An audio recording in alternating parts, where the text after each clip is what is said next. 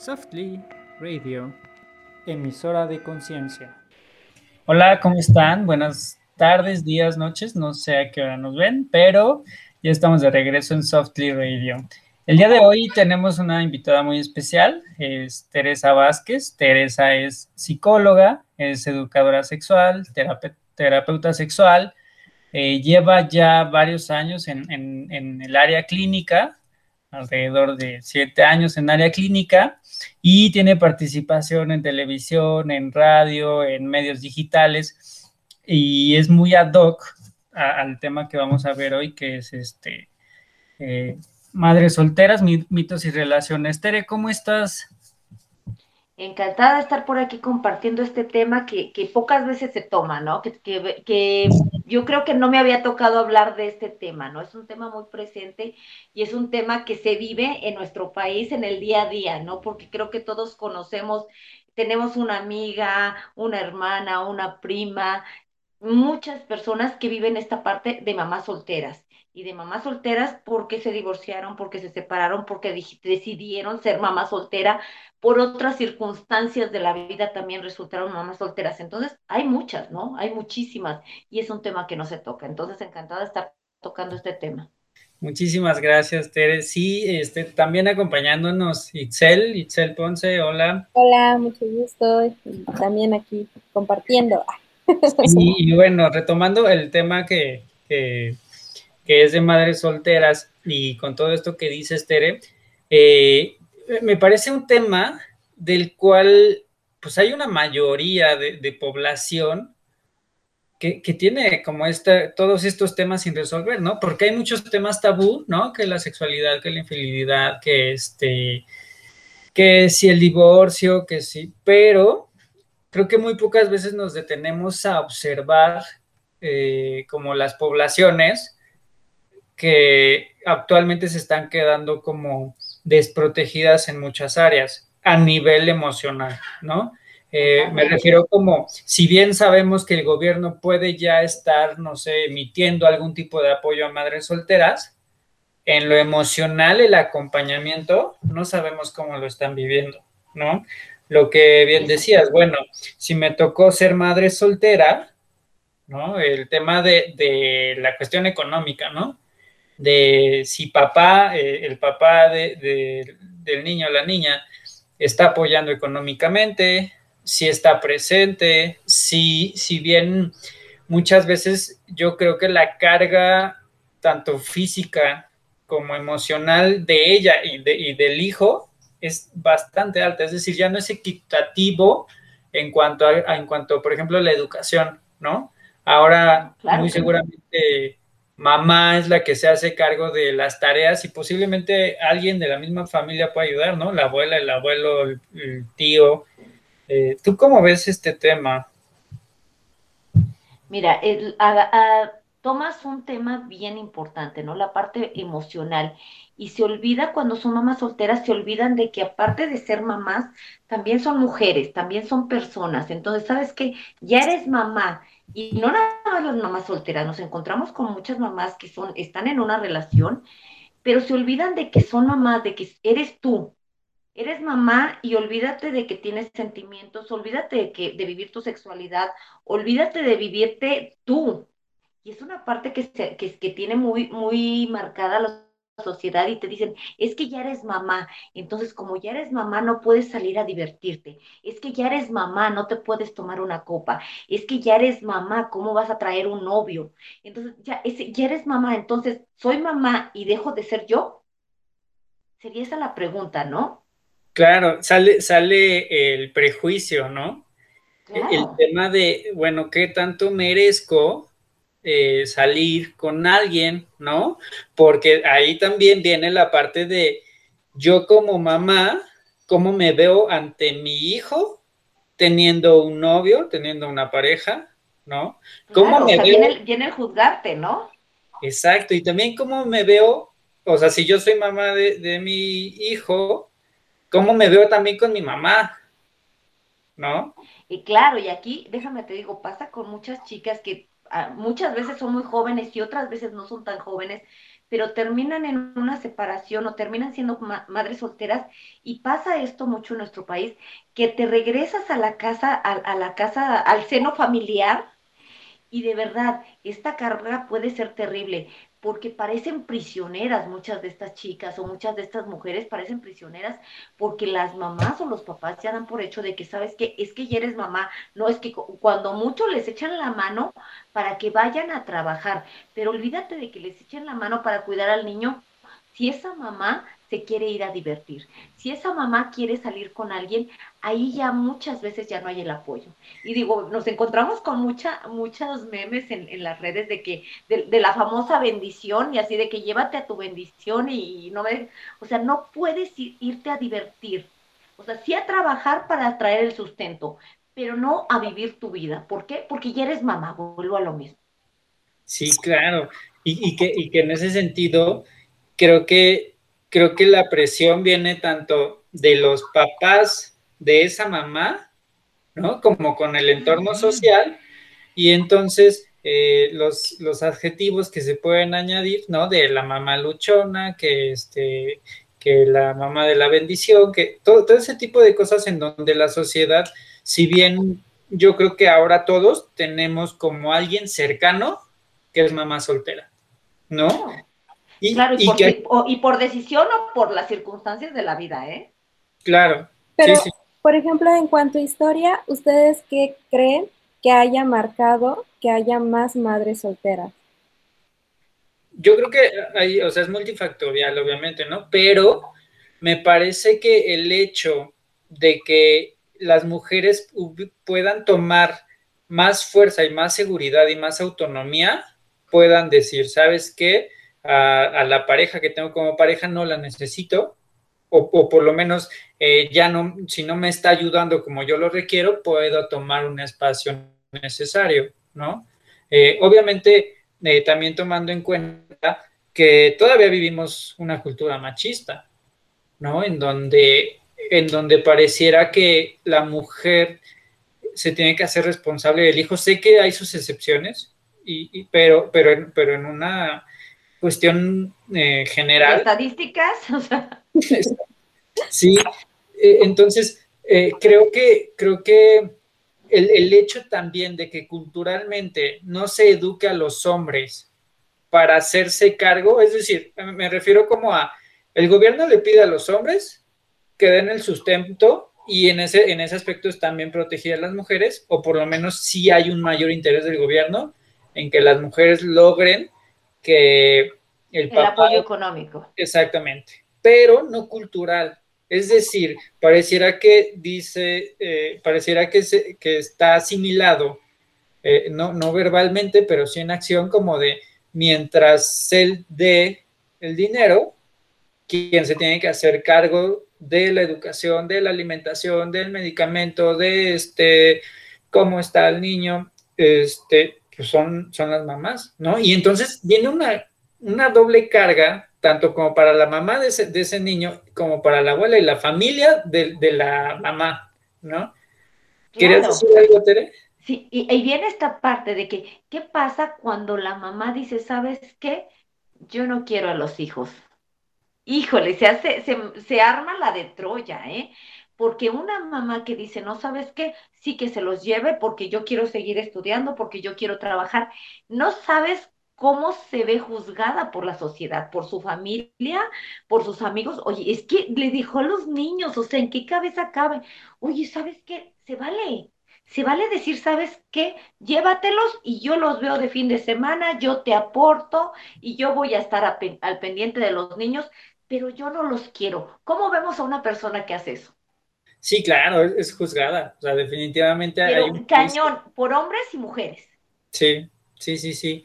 Como si hay sororidad en eso de decir, bueno, pues ella quiso. No dices, es que cómo crees que los va a abandonar y es que cómo crees que se los va a dejar al papá. Y de verdad, yo creo que muchas mujeres no se animan a decir, ¿sabes qué? Sí, yo no quiero tenerlos por ese miedo a, a, que la juzguen, ¿no?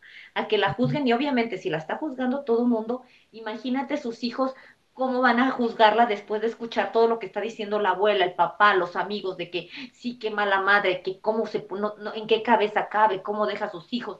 Entonces, todo esa, eso que hay alrededor de que tienes, eres mamá, y la verdad es que, digo, el término mamá en México está súper sobrevalorado, podría decirlo yo.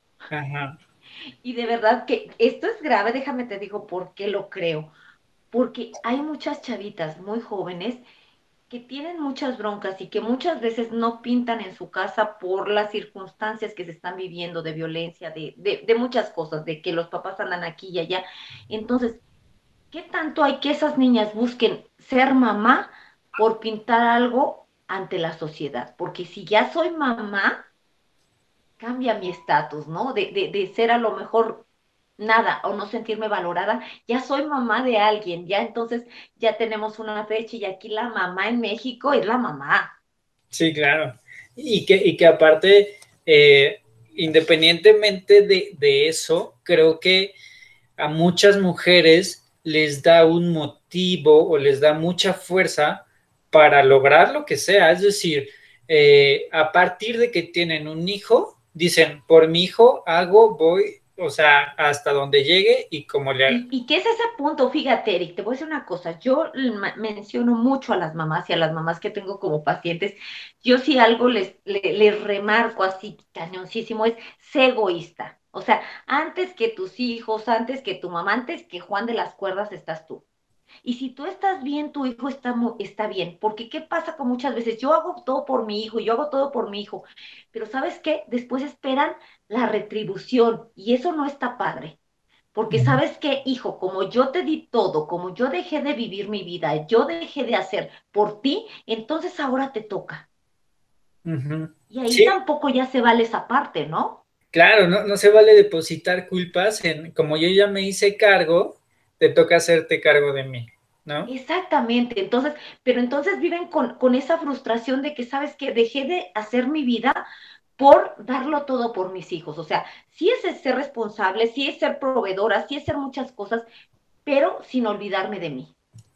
Claro. Sin, acordar, sin dejar de lado de que estoy primero yo y, y, desde esta perspectiva, Eric, o sea, si yo estoy bien, mis hijos van a estar bien, porque ¿qué hay de que si les proveo, o sea, me mato trabajando y llego a las mil de la noche, pero no les doy tiempo? Y el poco tiempo que les doy, estoy jetona porque resulta que trabajé 12 horas para traer todo lo necesario.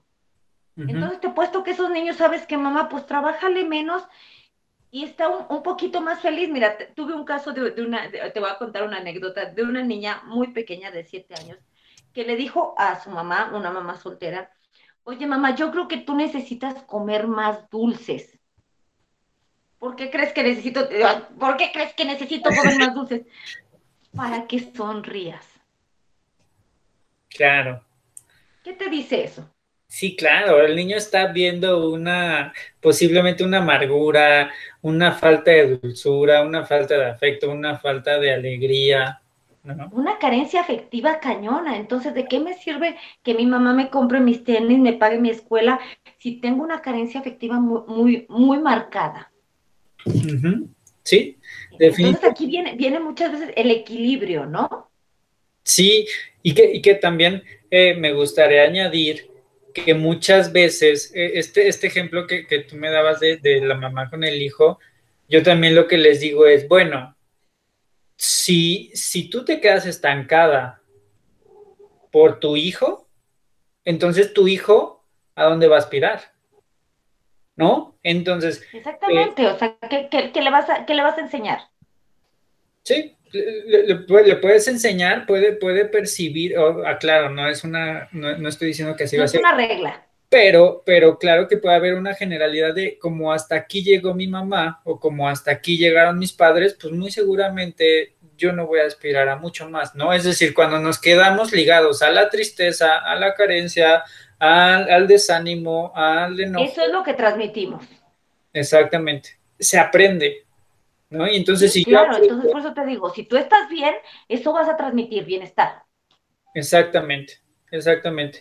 Y también otra preocupación es como, es que no está papá, ¿no? Y entonces, ¿qué va a pasar con mi hijo?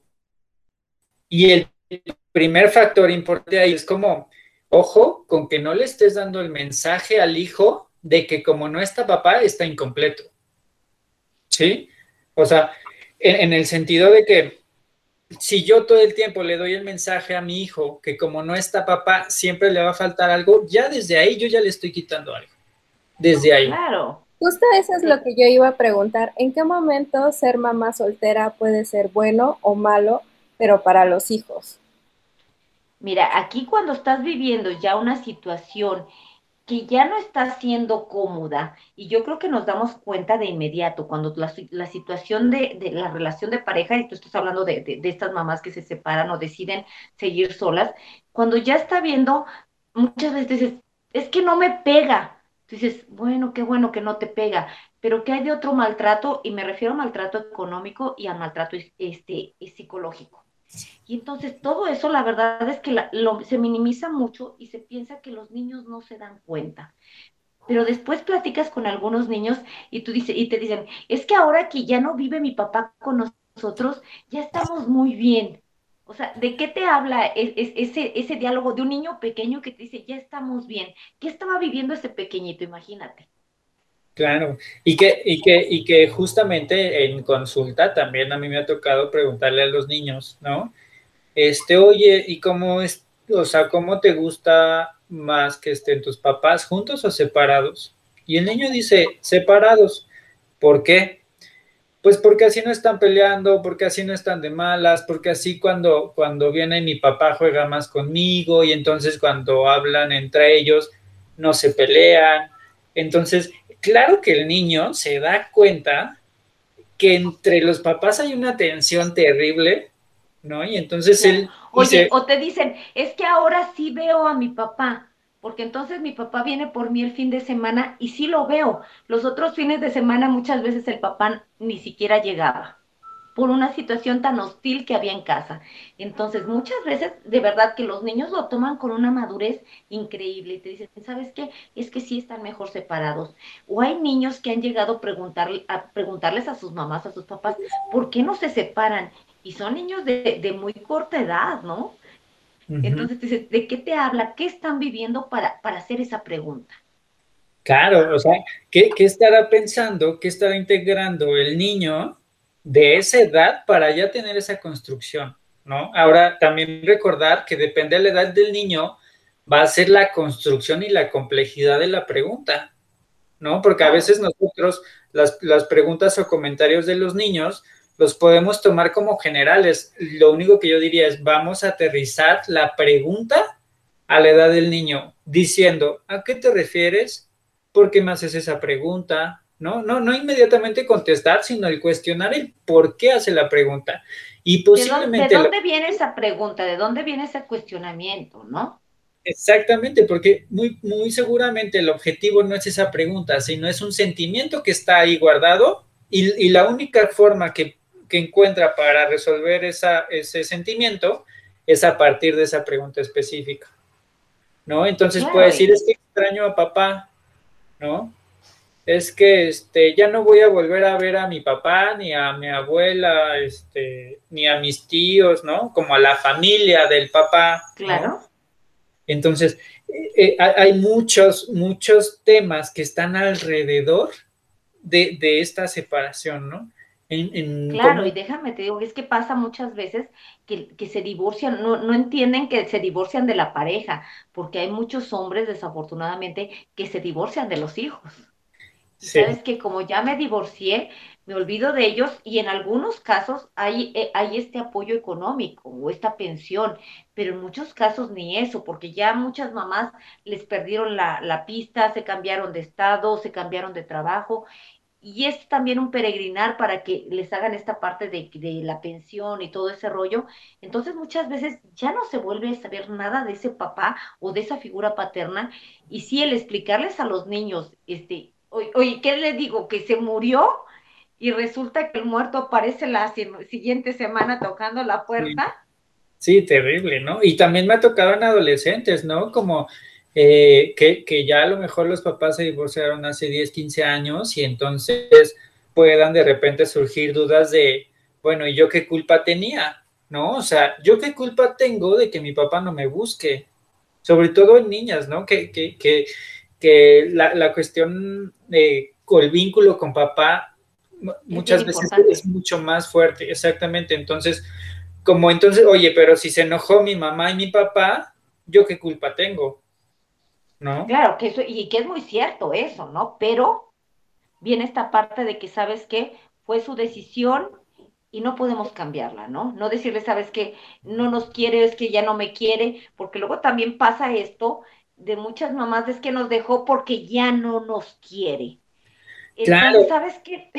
y manejarlo de esa manera es terrible. Sí, porque ahí le está aventando la agresión al papá y, le está enseñando a odiar a papá, ¿no? Es decir, eh, los sentimientos que pueda tener mamá, mucho cuidado con que también se los aviente al hijo, porque entonces yo estoy haciendo a mi hijo leal a un sentimiento que es adulto, no es del niño. Claro. ¿No? Claro, ¿no? Entonces, ¿sabes qué? ¿Por qué se alejó mi papá? Él tomó su decisión. La verdad es que necesitaríamos preguntárselo y si en algún momento tenemos la oportunidad de verlo, podremos platicarlo. Pero si no decir, ¿sabes qué? Nos dejó y ya no nos quería, ¿sabes qué? No sé. Y en todas partes hay dos versiones de la historia. Sí, claro. Y, que, y que muchas veces en estas dos versiones de la historia puede quedar una, una, digamos, laguna muy fuerte en cuanto a, pero ¿por qué lo hizo? ¿Pero por qué se fue? ¿Pero por qué no importé? ¿No? Pero por qué... Y aquí es, e, es, fuera de decirle no te quiso, no me quiso, o bla, bla, bla, es realmente ser neta, no sé, ¿sabes qué? Ni yo lo entiendo. Y yo creo que hablando de, de, esta verdad, porque muchas veces no sabemos, ¿cuántos papás dicen, ¿sabes qué? Es que se fue, ¿cuánto pasa? Y en nuestro país es bien frecuente de, todos esos hombres que se fueron a buscar fortuna a otro país o se fueron al norte a, buscar país. Y nos encontramos aquí, eh, aquí en México con muchos municipios que hay puras mujeres con hijos porque los hombres se fueron a buscar fortuna y muchas veces cuando mejor les va les mandan una lana cada cuando, pero otras veces ya jamás vuelven a saber de ellos. Muchas veces hicieron otra familia, muchos otros no te enteraste si se murieron, si están en la cárcel o qué pasó con ellos, porque ya nunca supieron de ellos. Sí, me tocó a mí. decir, no sé.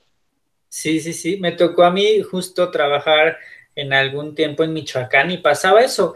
Eh, había gente que se, que se había ido al otro lado, pero había gente que se iba a trabajar todo el, toda la semana y entonces nada más estaban sábado y domingo y el lunes otra vez, no, vámonos al cerro a trabajar. Este, y entonces era, era curioso llegar a los pueblos y ver puras mujeres. Y los únicos hombres que veías eran este, los señores adultos, ¿no? O sea, gente mayor. Y entonces eh, era, era muy evidente cómo las mujeres tenían un rol entre semana y en fin de semana. Es decir, en fin de semana veías muy pocas mujeres afuera, ¿no? Y, pero muchos hombres, ¿no? Eh, tomando en la calle, sentados ahí afuera de su casa, con muchísimos hombres, ¿no? Descansando. Este, pero aquí lo curioso era los hijos de, esa, de esos matrimonios, que era, bueno, ¿y tú de grande qué vas a hacer? Me voy a ir a Estados Unidos o sea, la respuesta inmediata es me voy a Estados Unidos porque ahí está la lana, ¿no? Y, y, que de ahí, ahí la vivencia con el papá era... esta idea de que van a llegar a, encontrar ese, ese sueño americano, ¿no? Que muchas veces no se les da. Sí, exactamente. Entonces, pero, pero ojo, también quiero aclarar que la vivencia no es que papá no estuviera, sino simplemente estaba trabajando y solo lo veía a fines de semana, ¿no? Entonces, eh, retomando un poco el tema de, cómo queda papá en, una, en una cuestión de separación, creo que también sería importante que, las mujeres, en medida de lo posible, puedan integrar o dejar que el hijo o la hija integren la figura paterna o la figura masculina de la mejor forma, ¿no? Porque si bien a lo mejor tuvieron un conflicto con el papá, el conflicto no es en sí con todos los hombres. ¿No? ¿Cuántas veces no hemos visto que el tío puede cumplir una función masculina bastante buena? ¿no? Y entonces eh, también puede entrarle de repente a la educación del hijo, ¿no? De repente pueden este, eh, hacer como muy buen match con los tíos, con, con, con otros primos más grandes. Es decir, la, cuestión masculina no se pierde. Si bien papá no está, pero eh, aquí, aquí la, cuestión es que eh, aquellas mamás que nos estén escuchando, que sí digan, ok, no está papá, pero en, en, cuestión masculina, ¿qué le puedo dar a mis hijos para que ellos tomen la energía masculina que necesito? ¿No? Claro. Al, mismo tiempo, sí, demasiado importante, porque también eh, no se trata de que, de que el hijo tenga una imagen de como no tuve papá, entonces ya la vida no tiene el mismo color que todos los demás. ¿No? Porque cuántas parejas conocemos donde, donde sí está papá, que de todas maneras puede ser un papá ausente donde puede haber un papá alcohólico. Está, o, es un papá periférico que solamente es proveedor y también hay una huella de abandono terrible. Entonces aquí puede, puede estar la huella de abandono con papá o sin papá. Con mamá y sin mamá puede existir esta huella de abandono porque no existieron, ¿no? Porque estaba trabajando, como tú decías, estos chavos, el papá se iba al cerro, existía, pero estaba trabajando. Ajá. Entonces, e, es, esa parte de, de hablarlo con los hijos y no esconderles o no decirles es que eh, no está aquí porque no le interesas, no está aquí porque no te quiere, es de que, ¿sabes qué?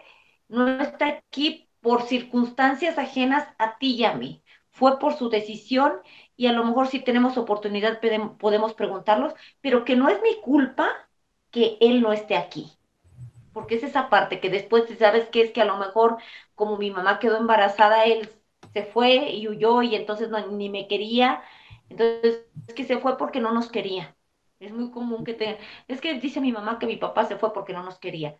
Entonces, es esa parte, ¿no? Es esa parte que no, no manejárselos hacia los hijos. Si ya decidiste tener ese hijo, si ya decidiste hacerte cargo de ese ser, pues tratar de hacerlo de la mejor manera, ¿no? Claro, y que, y que también eh, creo que las mujeres, eh, ojo, ojo aquí, porque no, no se trataría como de como de castigar a los hombres, ¿no? De, que todos los hombres son iguales. Sí sé que bien hay, hay muchos, ¿no? Que, pudieron abandonar, que pudieron dejar, que pudieron engañar, lo que haya sido. Eh, también creo que de los hombres que puedan encontrar como un ejemplo, puedan hacerlo saber a los hijos. En el caso de las mujeres que, digamos, se casan, se desencantan de su pareja y ellas mismas las, o sea, las hacen a un lado. Porque puede haber casos así, ¿no? Que, que las mujeres hagan a un lado a su pareja. Exacto. Ah, sí, pasa claro. mucho, mira. Pasa mucho, déjame te digo, esta parte de que muchas veces tenemos esa idea y todavía aún en estos tiempos está muy arraigado esa parte de, de las sexualidades para procrear. Entonces, sabes que me caso y tengo un, una pareja para tener hijos. Entonces, una vez que tengo hijos, la pareja pasa a un segundo plano. Y esto pues, es, viene nuevamente por esta parte que yo te comento, ¿no? Ya soy mamá, entonces ya me debo a mis hijos y mi pareja pasa a segundo término. Y hay muchos hombres que te dicen esto, es que sabes que desde que nació el, niño, ella ya no me pela. O sea, pasó a ser mamá y muchas veces pasa al contrario, que el, el, hombre ya una vez que es mamá, deja de, tener esa mujer, esa atracción o deja de ser esa figura este, que era su pareja porque ya es mamá. Esto es, eh, se, se concibe de una manera bien rara, ¿no? Entonces, porque ya es mamá, ya no puedo ser mujer, parte de que, ¿por qué dejo de ser yo cuando soy mamá? Entonces, y ese desencanto puede venir de las dos partes, Itzel. Es, es, finalmente, hay un dicho que dice por ahí que quiere saber cómo es Andrés, vive con él un mes, ¿no? Entonces, cuando somos novios, digo, somos toda dulzura, somos muchas cosas. Ya cuando vives con una persona, las cosas cambian. Viene la rutina, viene el ya conocer a, esa persona. Finalmente dicen que cuando somos novios, eh, la palabra lo llevo implícito, novio. Entonces hay muchas cosas que no ves cuando eres novio. Sí, claro. Entonces, ya una vez que vives con alguien, el desencanto puede ser, puede ser mutuo. Y si no había nada más en esa relación, pues, ¿qué, qué futuro esperas, no? Sí, y que, y que también pasa, ha pasado que justo después de casarse, el hombre cambia eh, en una, o sea, deja de ser quien era, ¿no? Deja de ser el amoroso, deja de ser el que, el que cuidaba a la pareja, deja de ser el que, el que mimaba, atento, exactamente. Entonces, también eso ha pasado, ¿no? O sea, de, si, bien, como, como bien dices, muchas mujeres han tomado la decisión de dejar a la pareja porque pueden decir, oye, no se me hace justo que yo tengo un propósito, yo ahorro, yo junto, yo, o sea, los objetivos los tengo bien claros y, mi pareja no, ¿no? Entonces, mi pareja no, no quiere estar, que no esté, ¿no? Pero que no estorbe, ¿no? Entonces... es bien importante, pero déjame te digo, Eric, que eso recae en, la falta de comunicación que hay. Damos las cosas por hecho. Entonces, estás con tu pareja y das por hecho que tu pareja quiere tener hijos, que tu pareja quiere tener una casa, que tu pareja quiere irse de vacaciones todos los años, que tu pareja quiere, quiere, quiere. y cuando le dices, oye, ¿y en algún momento lo hablaron? En algún momento dijeron, ¿sabes qué? Si vamos a tener un niño y una niña y un perro y una casa, y resulta que tu pareja ni le interesaba comprar una casa, ni quiere tener hijos y los perros los odia. Sí, sí, exacto. No, no, no, pero, lo oye, ¿sabes qué? ¿Quieres hijos? ¿No quieres hijos? ¿Qué, cuál, es, ¿Cuál es tu, tu propósito de vida? ¿Qué quieres? No lo hablan. Entonces das por hecho ese tipo de cosas. Das por hecho que te va a ser fiel. Das por hecho, oye, le dijiste, ¿sabes qué? Yo quiero fidelidad y exclusividad. No lo hablaste, lo das por hecho. Se me hace como estas actualizaciones que todos los teléfonos tienen cada, cada rato, ¿no? Es decir, hay que actualizar los términos y condiciones, ¿no? Cada, cada año, cada medio año hay que actualizarlo, ¿no? Como todo. siempre debe de haber comunicación desde el inicio de la relación, ¿cierto? Claro. ¿Qué quiero? ¿Qué quiero? ¿Qué espero? Y, y, haciendo este, este, esta actualización cada cierto tiempo. Oye, todavía nos queremos casar, todavía queremos tener hijos, todavía queremos esto, todavía, porque obviamente va cambiando la necesidad conforme la, la relación va avanzando y conforme se van haciendo cambios, ¿no? O sea, no es lo mismo como, como bien decía Tere, si yo eh, comienzo a vivir con mi pareja, claro que entonces yo puedo decir, híjole, no, pues hijos, todavía, no, espérate, ¿no? Y no, no, eso no quiere decir que a lo mejor no quiero tener hijos, pero sí digo, vamos a darnos más tiempo, ¿no? Este, oye, o, resulta este que la persona que estás conociendo y de las dos partes no se me hace que sería un buen padre, no se me hace que sería una buena madre. Entonces, ¿sabes qué? Creo que eso lo, lo postergamos o definitivamente lo dejamos fuera de nuestra vida y se vale. Pero ya, déjame te digo, te casas y en cuanto te casas o empiezas a vivir con alguien, viene esa pregunta obligada, ¿y los hijos cuándo? ¿Y entonces para cuándo? ¿Y cuándo van a tener hijos? Y te preguntan tus amigos y te pregunta tu familia y te preguntan, ¿y los hijos? ¿Y para cuándo? ¿Y para cuándo? ¿Y para cuándo? Dices, y cuando dices, ¿sabes qué? Es que no vamos a tener hijos. O sea, la cara de la gente es una cara de entonces, ¿para qué se juntaron? queremos ser pareja. E-, ese tema yo lo traigo. O sea, yo a mis 32 años que todavía no tengo hijos, es y los hijos, y los hijos, y los hijos, ¿no? ¿Y cuándo? ¿Y para cuándo? ¿Y para cuándo? Y, te, digo algo. Yo no me he casado y también me dicen lo mismo, Eric. y sabes el tema que yo, que, a este punto no sabemos siquiera si sí vamos a tener. O sea, porque estamos viendo como tantas cosas que decimos, sí, sí, los, claro, o sea, sí, sí, en algún momento se da, claro, pero también ya viene el tema de, bueno, vamos a, o sea, cuando tengamos 40 años, el niño va a tener apenas 5, ¿no? Este, temas de esos que ya, ya estamos, nos, ponemos a pensar y, y, que claro que, como, como bien dice, hay que estar actualizando los, los términos y condiciones, ¿no? Ah, claro, y aceptar esta parte de que ya hay muchas mujeres, Eric, que ya no quieren ser mamás, que ya no quieren ser mamás, pero hay mucha presión familiar. Mira, yo me he encontrado con muchas chavas que dicen, es que ya decidí que si para los 30 no me he casado, voy a tener un hijo. Entonces, neta, si quieres tener un hijo, ¿sabes todo las implicaciones de tener un hijo? Porque es una responsabilidad bien, caña, bien cañona el tener un hijo. ¿Por qué? Porque si los primeros años dejas de hacer muchas cosas, porque, o bien, porque no tienes el apoyo de tu familia, porque no tuviste el apoyo del papá, porque muchas veces, y vino, aquí es bien importante decirlo, hay muchas mujeres que llegan a embarazarse, y si digo embarazarse porque siempre participan dos, pero sin comentarle a la pareja de que sabes que yo quiero un hijo tuyo. Y entonces de repente estoy embarazada de sí, pero no quiero nada tuyo porque yo sola. Y entonces esta parte también habría que, tomarla, Eric, que no se vale, no se vale porque de repente, imagínate, te dice, salí dos veces con ella y me dice que está embarazada cuando se supone que me dijo, no te preocupes, yo me estoy tomando la píldora y no va a haber bronca. Y entonces dices, yo me confié y resulta que unos meses después te, te enteras de que va a ser mamá y que era tuyo, pero no te necesita. ¿Cómo se, siente, eh, se sentiría esa parte? Sí, sí, sí, te entiendo perfecto.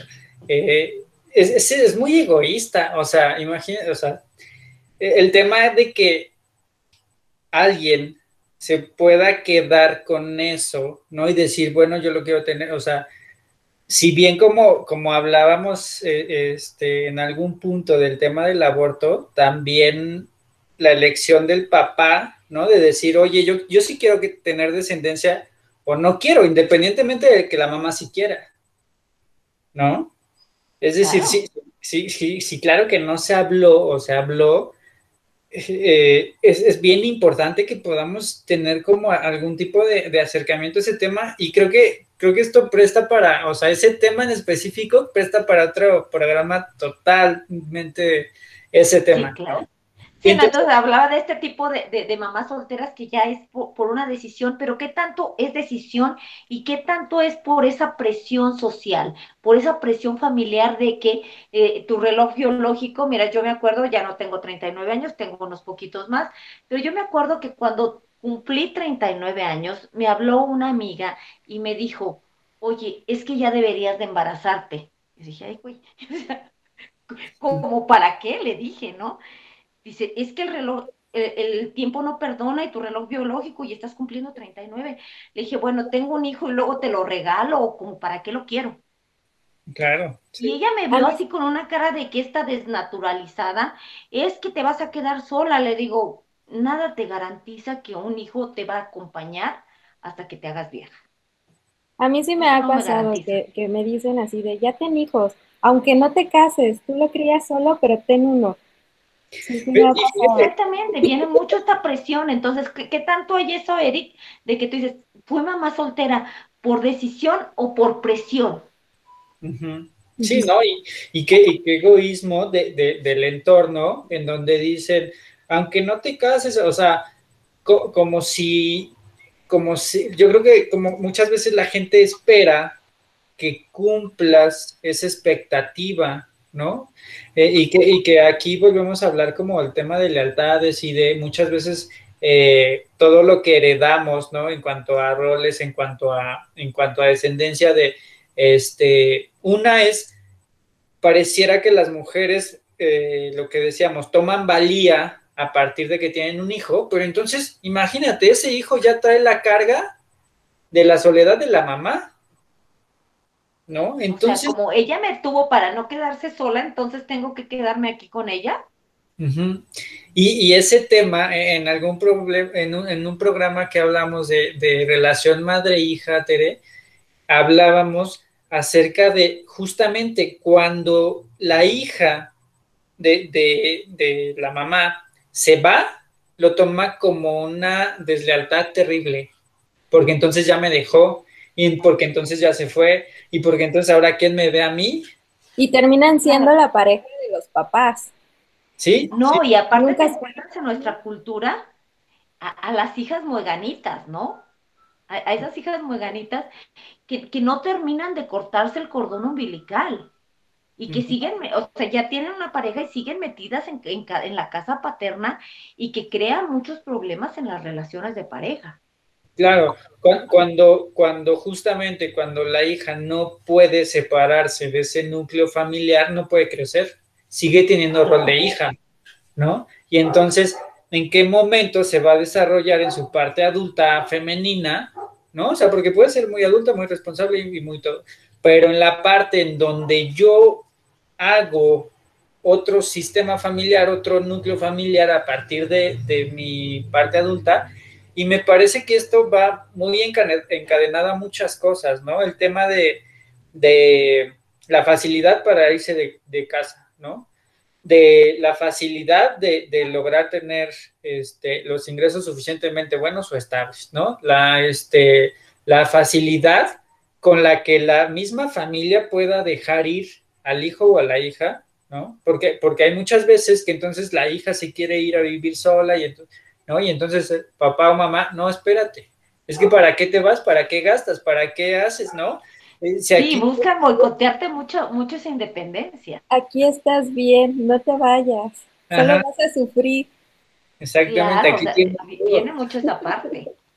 Y entonces, digo, volviendo a lo, a, lo de, a lo de las mamás solteras, vuelvo, esa parte de que cuando son mamás solteras, los papás se resisten muchas veces a dejarlas ir a dejarlas ir porque tú dices, ¿qué va a ser del niño?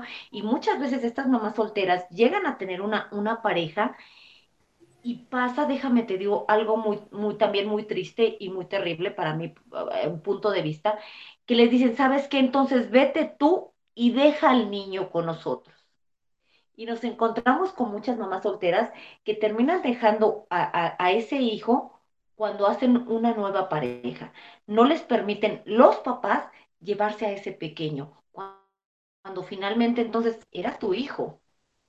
Sí, eh, o sea, le heredan el hijo al abuelo, ¿no? Y entonces... Pero eh, muchas veces es porque no se lo permiten. Y, explicarle a esos niños después, ¿por qué no me llevaste contigo, mamá?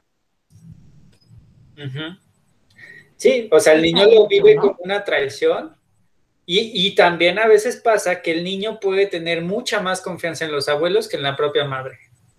¿No? Porque claro, pero la mamá se muchas veces es, porque muchas veces la mamá se pudo haber ido a trabajar todo el día, quien cuidaba a, a, ese niño eran los abuelos, y entonces claro que el niño va a notar mucha más seguridad en el abuelo o en los abuelos que, en la misma mamá, ¿no? ¿Por qué? Porque cuando llega mamá, regaña, dice, ordena, este, corrige, ¿no? Y muchas veces, dice, eh, hay un dicho que dice, si quieres maleducar a, a tu hijo, déjaselo a tus papás, ¿no? Y sí, Claro, pero aquí está bien importante, Eric, marcar esta parte de que esas mamás solteras tienen que marcarles esos límites a los abuelos. ¿En qué sentido? En que sabes que la mamá soy yo, o sea, sí me estás echando la mano, sí, y te lo agradezco mucho, pero la mamá soy yo, la que, la que pone límites al niño y todo esto, soy yo, porque después viene esta parte de que cuando llega la mamá, la desautorizan y la descalifican muchas veces ante el niño. Entonces, ¿sabes qué? Te vas a ir a dormir a las 8 y entonces la abuela le dice, no déjalo una hora más porque va a ver la televisión conmigo. Y entonces ya te dices, te quedas muchas veces, doblan las manos y es, ¿sabes qué, mamá? Y eso es, es bien importante, hablarlo en, en otro momento con la mamá. Y si yo puse unas reglas, mamá, te voy a pedir que se respeten, aún que vivamos en tu casa. Sí, claro. Esa, parte de desautorización y de descalificación en frente de la mamá, no sabes cómo pesa después, para que ya después esos niños no pelen a esa mamá o la traten como si fuera una hermana. Claro, porque, porque justamente como la abuela tiene la jerarquía más alta, puede, puede estar asimilando, ajá, puede estar asimilando que también tiene que ordenar a su nieto como su hijo, ¿no? Y entonces Claro, como es un territorio de, la abuela, por supuesto que se siente con más autoridad. Y justamente como dices, aquellas mamás que se atreven a poner límites, claro que en un principio se enfrentan al enojo de la abuela, ¿no? Claro. Pero es necesario, es necesario para que el hijo también pueda asumir las reglas que pone mamá, ¿no? No, claro, y estos límites, Eric, ahora sí que eh, se, traspolan a todas las partes de, de tu vida, o sea, ok, papá, mamá, sí acepté ese apoyo que me están dando porque no tengo a dónde irme, porque a lo mejor me separé, porque a lo mejor soy mamá soltera, por lo que tú quieras, y estoy viviendo aquí en su casa y necesito su apoyo. Pero eso no implica que van a manejar mi vida con mis hijos, mi vida este, económica y mi vida sentimental. ¿Por qué? Porque, déjame te digo, hay muchas chicas que son mamás solteras y cuando conocen a alguien, no sabes, lo, lo viven con un miedo y escondidas. ¿Por qué? Porque los papás, ya eres mamá y tu vida sentimental, tu vida amorosa se acabó. Ah, te, voy a contar una experiencia que tuve. Eh, esta es bien importante porque justo esto me hizo acordarme de eso. En algún momento, este, conocí a una chica y bueno, empezamos a salir y demás. Pero una amiga me dijo, oye, pero ella tiene un hijo. Y yo la vi, o sea, yo estaba chico, o sea, 20 años por ahí. Y, dije, no creo, o sea, se me hacía muy joven. Bueno, total que como después de tres meses, este, veo una foto y dice, mira, le digo, ¿quién es? Y no me dice, ¿no? Y entonces dije, ah, y entonces ya empecé a hacerle como la investigación, ya sabes. Y ya, o sea, sí fue como, oye, ¿por qué no me habías dicho que tenías una hija? ¿No?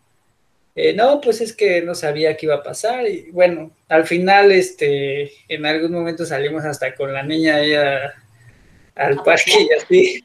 Este, pero justamente era el tema como de tuvo que ocultar a la niña por un miedo al rechazo, ¿no?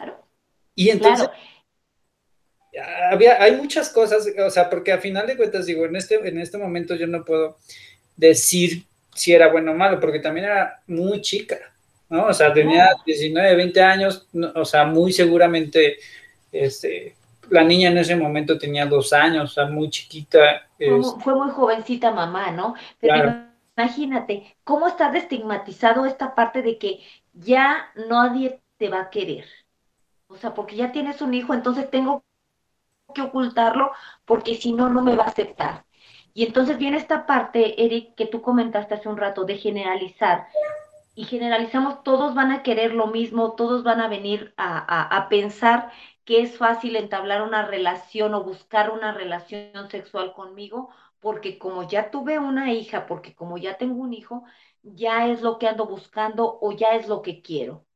Entonces, que sí hay a lo mejor muchos hombres que van a buscar esa parte, pero que hay otros muchos que no, y que no tienes que ocultar a tu hijo, y tampoco implica que si alguien te busca es necesariamente para acostarse contigo o porque te lo marca tú mucho tu familia.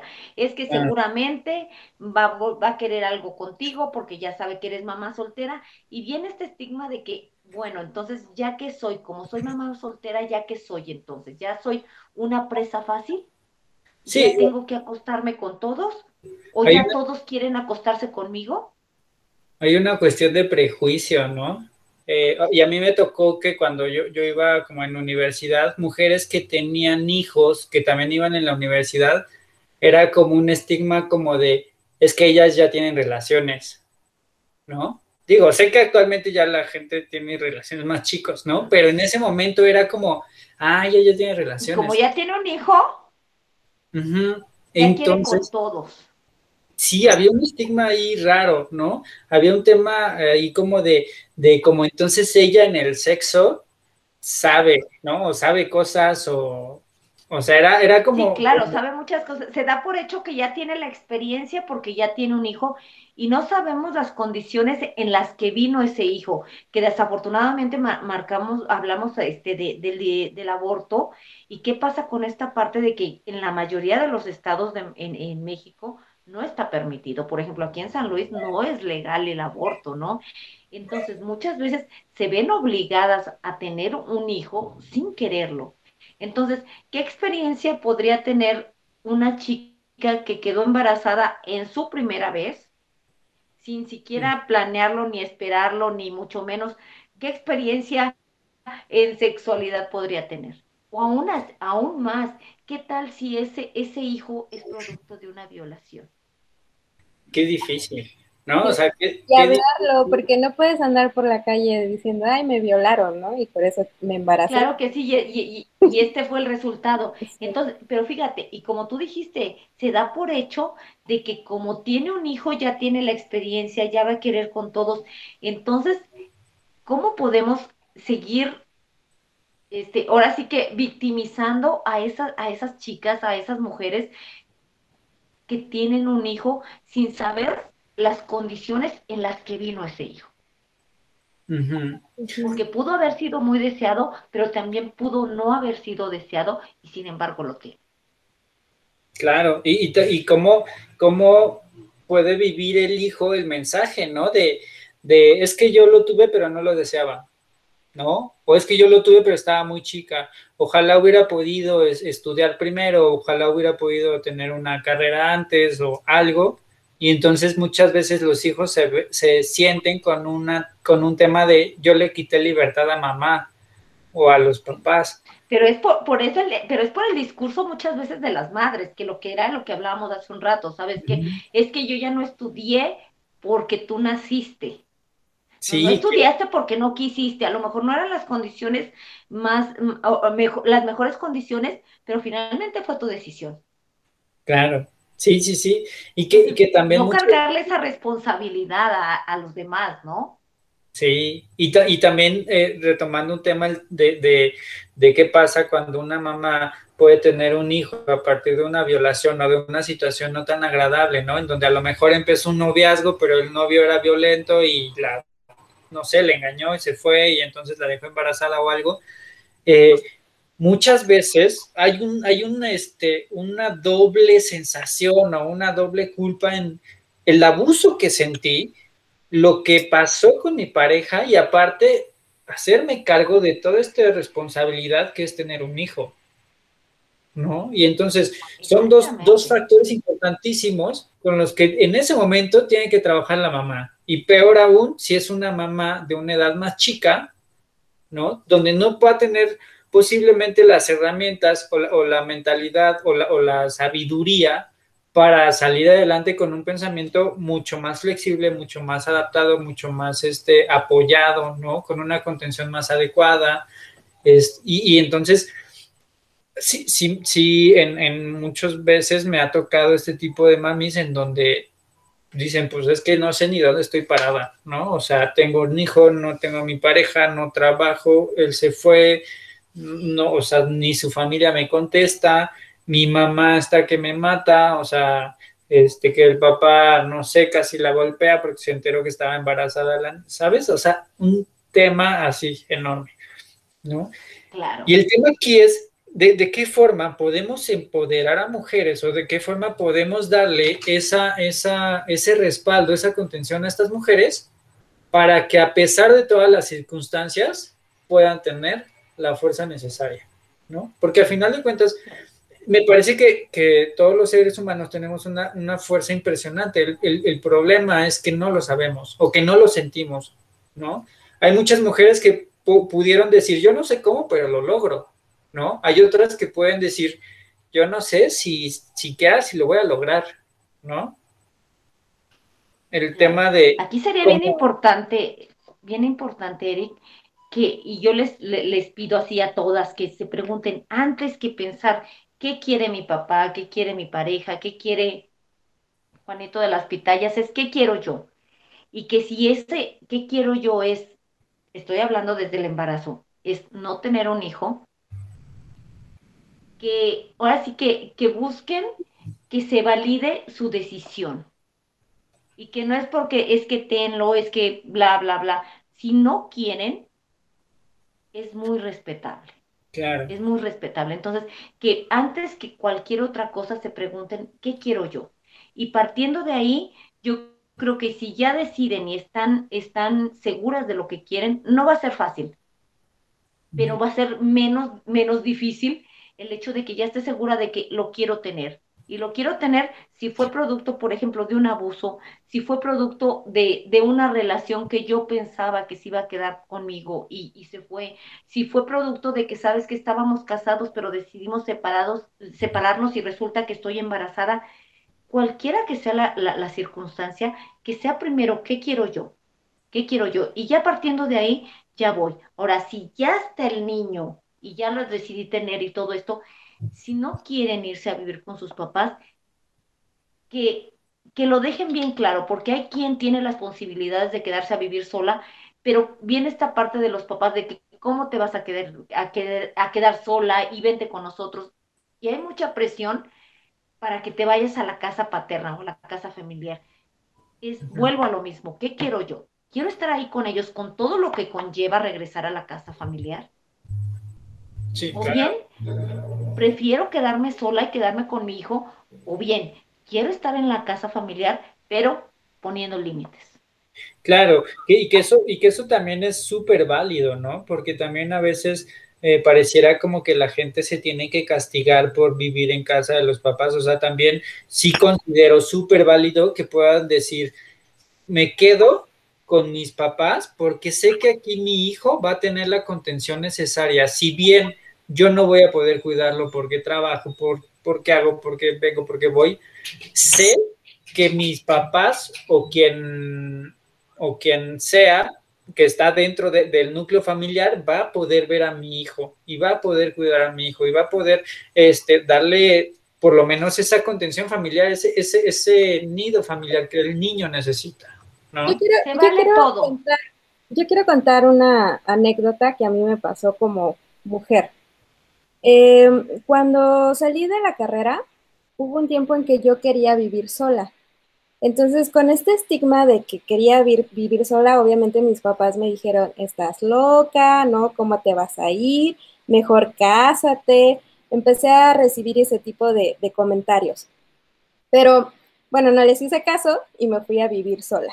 Obviamente mi mamá se molestó, pero disfruté el, vivir sola, me di cuenta lo de una renta, me di cuenta del recibo de luz, me di cuenta de... todo lo que Exacto, exacto. Sin embargo, a mí me gustó y, y aparte dije, claro, creo que todas las mujeres deberíamos de tener esta vivencia de no, no luego eh, estar con los papás y casarnos luego, luego, porque como no tenemos esta experiencia, nos cuesta muchas veces trabajo dejar a las parejas o tenemos parejas tóxicas o cuando nos dejan nos hacemos las víctimas, ¿no?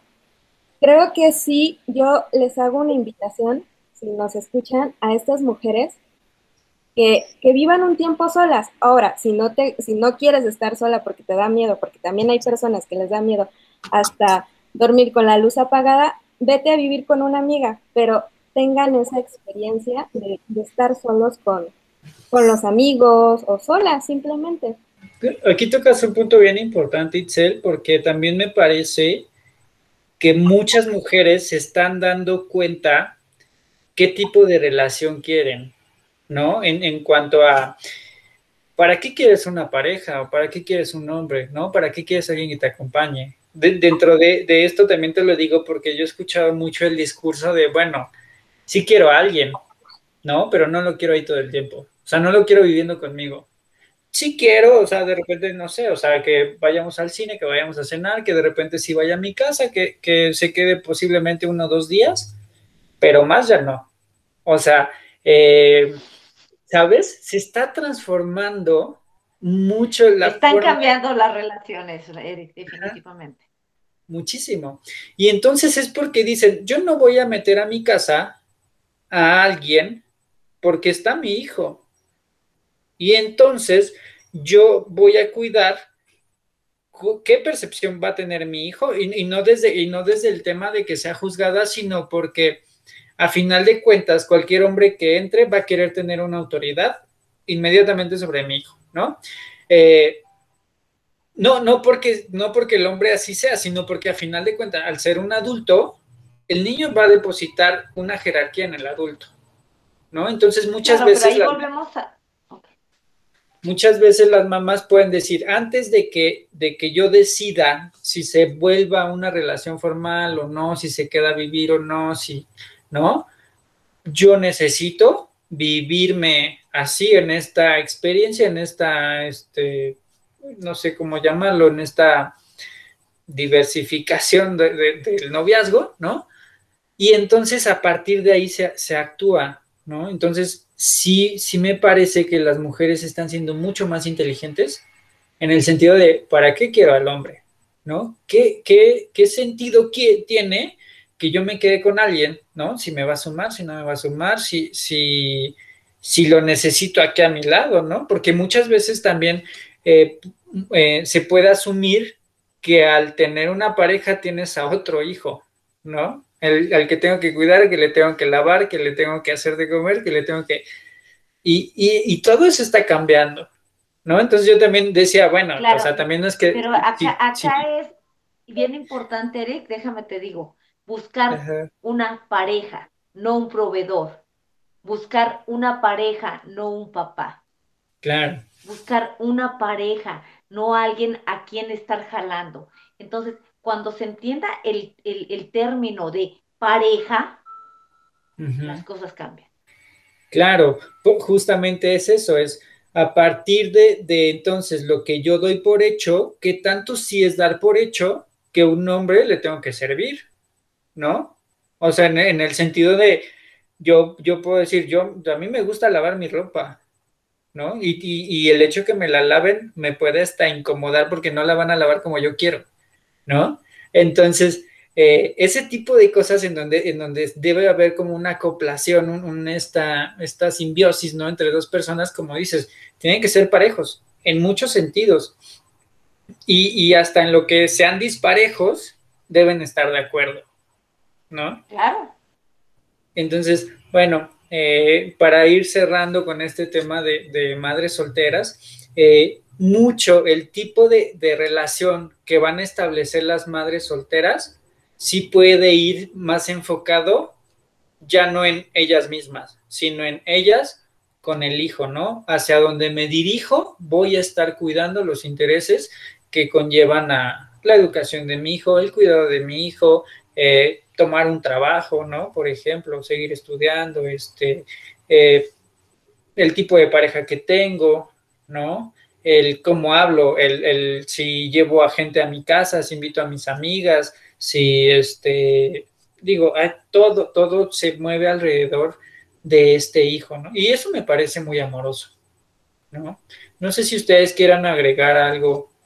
Incluir, incluir hijo no minimizar de que no se da cuenta, estoy teniendo una pareja y después digo, después de unos meses, no sé, cuatro o cinco meses de estar con esa pareja, estoy segura de que, de que quiero incluirlo en mi vida o de que quiero, es, es bien importante que empiecen a, por presentárselo al hijo, por presentárselo a los papás, porque luego pasa mucho con estas mamás solteras que lo ocultan a la familia, lo ocultan a la familia y terminas armándose ahí un relajo de que por qué lo ocultas o los niños ya lo ven mal o los papás lo ven mal porque lo ocultaste. Entonces, si realmente estás segura de que quieres estar con esa persona, que traten de, involucrarlo ya esa relación de hablarlo con, con, papás, de hablarlo con los hijos, estoy saliendo con alguien, me voy a dar la oportunidad, eso es bien importante.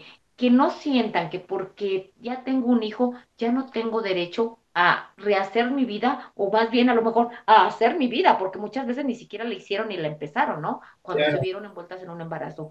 Que no, no sientan que porque tienen un hijo se les acabó la vida.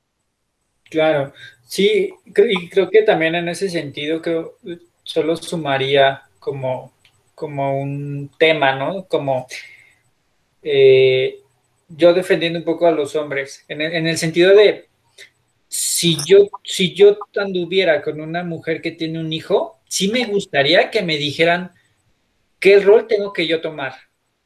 ¿No? O sea, porque, porque no puedo asumir absolutamente nada, ¿no? O sea, ni siquiera sé si hablarle o no hablarle o cómo hablarle o, qué, ¿sabes? ¿sabes? Para mí sería complicado porque entonces es un niño que forma parte de ella, pero al mismo tiempo yo no sé qué rol tomar y sí necesitaría que me dijeran, oye, este, no sé, háblale por su nombre, o sea, desde lo más básico hasta lo más complejo, ¿no? De voy a la tienda, claro, puedo llevármelo, ¿no? O, el niño quiere ir y, oye, ¿qué, qué, procede ahí, no? Ese tipo de cosas. Y nos vamos a la comunicación, Eric, es bien importante el hablar. ¿Sabes qué? Te voy a presentar a mi hijo y me gustaría que si la relación de nosotros llega a, fructiferar, este, que tengas una relación cercana con él y vamos viendo cuál es la reacción del niño y cuál es la reacción tuya, porque déjame te digo, pasa mucho esa conexión que a veces se da y a veces no se da. Digo, ¿cuántas veces te ha pasado que tú dices, sabes que ese niño nomás no hago más con él por más que trato? O bien, dices, por más me cae bien y todo, pero cada que puede me da un patín, ¿no? O sea, ¿qué pasa si no hay esa conexión y resulta que tu pareja quiere que seas el papá más amoroso y resulta que tú lo único que te, que, que te genera ese niño es a lo mejor enojo porque es meticho, porque no quiere que estés con su mamá? Entonces, desde esa parte de hablarlo, ¿cómo vamos a, a, llevar la relación con el niño? Y desde respetar también esa parte del niño, ¿no? De darle su tiempo, adaptarse también a esa nueva persona que se está integrando a, nuestro sistema, ¿no?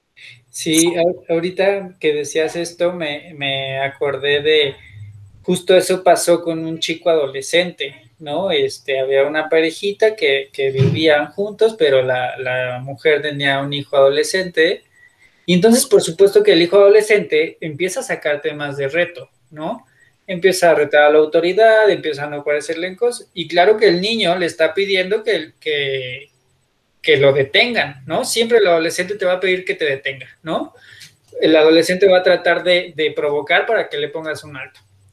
Y entonces el papá, por supuesto que se los ponía, ¿no? Entonces el papá le decía, no, a ver, hasta aquí llega, hasta aquí, o sea, lo marcaba así, este, o sea, era padre porque, porque había una bastante confianza y entonces el papá decía, no, no puedes hacer eso y entonces el otro se enojaba, pero lo quería y así bien, ¿no? Y a la mamá no le gustaba, porque no le gustaba, porque entonces el niño se enojaba mucho con, con este padrastro, pero yo lo que le decía es, es que es, es lo que necesita tu hijo, es una estructura masculina que, porque a final de cuentas, todo el tiempo, el niño va a estar provocando para ver hasta dónde va a llegar. Y es necesario y es fructífero. Y para, y para eso necesita el niño esta confrontación todo el tiempo, ¿no? Le costó mucho a la mamá, porque la mamá le costó mucho trabajo frustrar al niño desde que era chico, el decirle que no, el decirle que no se puede. Claro, el niño estaba buscando quien lo frustre, porque, porque esa es una necesidad que todo ser humano tiene, ¿no? Entonces, el, aprender a perder hasta, hasta dónde sí puedo, hasta dónde no puedo, qué tengo que hacer, este, todo ese tipo de cosas, por supuesto que lo estaba teniendo ese niño con ese padrastro. Y fue muy bonito ver cómo, cómo, cómo ese niño logró mucha estructura a través de que la mamá ya le permitió al padrastro poner la autoridad que, donde tenía que ponerla. Padrísimo. Entonces, en ese sentido, creo que también es importante que podamos darle al hijo lo que necesita desde la posibilidad que tenga la mamá, ¿no? Si el hijo tiene 17 años, 15 años, 20 años, 5 años, o sea, eh, saber qué es lo que necesita mi hijo para poder nutrirlo mejor desde la posición en donde yo esté, ¿no? Claro. Y, bueno, eh, de aquí, si, si, tú me permites, Tere, para, para otras sesiones podemos hablar justamente de la adolescencia, ¿no? De cómo el ámbito sexual, cómo el ámbito de cambio de hormonas, tanto en hombres como en mujeres, cómo educar a un hijo adolescente, ¿no? ¿Qué se vale, qué no se vale, qué se puede, desde el ámbito sexual también, ¿no? ¿Cómo, cómo podemos educar a los padres para un hijo adolescente en el ámbito erótico, en el ámbito de responsabilidad afectiva, en el ámbito, ¿no? Claro, sí, entonces, este, bueno, Tere, ¿algo más que quieras eh, decirle a nuestro público? ¿Alguna recomendación que tengas? Mira, aquí sería, sería básicamente eso, ¿no? Que, que, que se pregunten siempre qué quiero yo y que no se olviden de ellas, que no se olviden de ellas, que antes de que ser mamás son mujeres, son personas y que desde ahí tomen sus decisiones que no tomen sus decisiones, es que ya tienes un hijo, es que porque ya tienes un hijo no puedes, no puedes, no puedes, no puedes. Pueden hacer todo lo que quieran, si es lo que quieren. Entonces, que, no, que no acepten esas limitantes que nos está poniendo la, la sociedad, que no acepten ese estigma que, que te pone todo mundo, que no, no generalicen, que no todos los hombres se van a acercar a ellas buscando esa parte sexual, buscando abusar de ellas, que se no que den la oportunidad, que se den las, la oportunidad de ellas de conocer a otras personas y de sí tener ese cuidado pero que no generalicen, que no generalicen, porque tú lo dijiste hace un rato, no todos son iguales como no todas somos iguales. Claro. Entonces sí pueden encontrar una buena pareja, entonces que, que se den esa oportunidad y que se vivan desde, desde ser ellas, no de, de ser mamá. exactamente. Itzel, ¿algún comentario? Lo mismo, que primero piensen en ustedes mismas, dense un tiempo.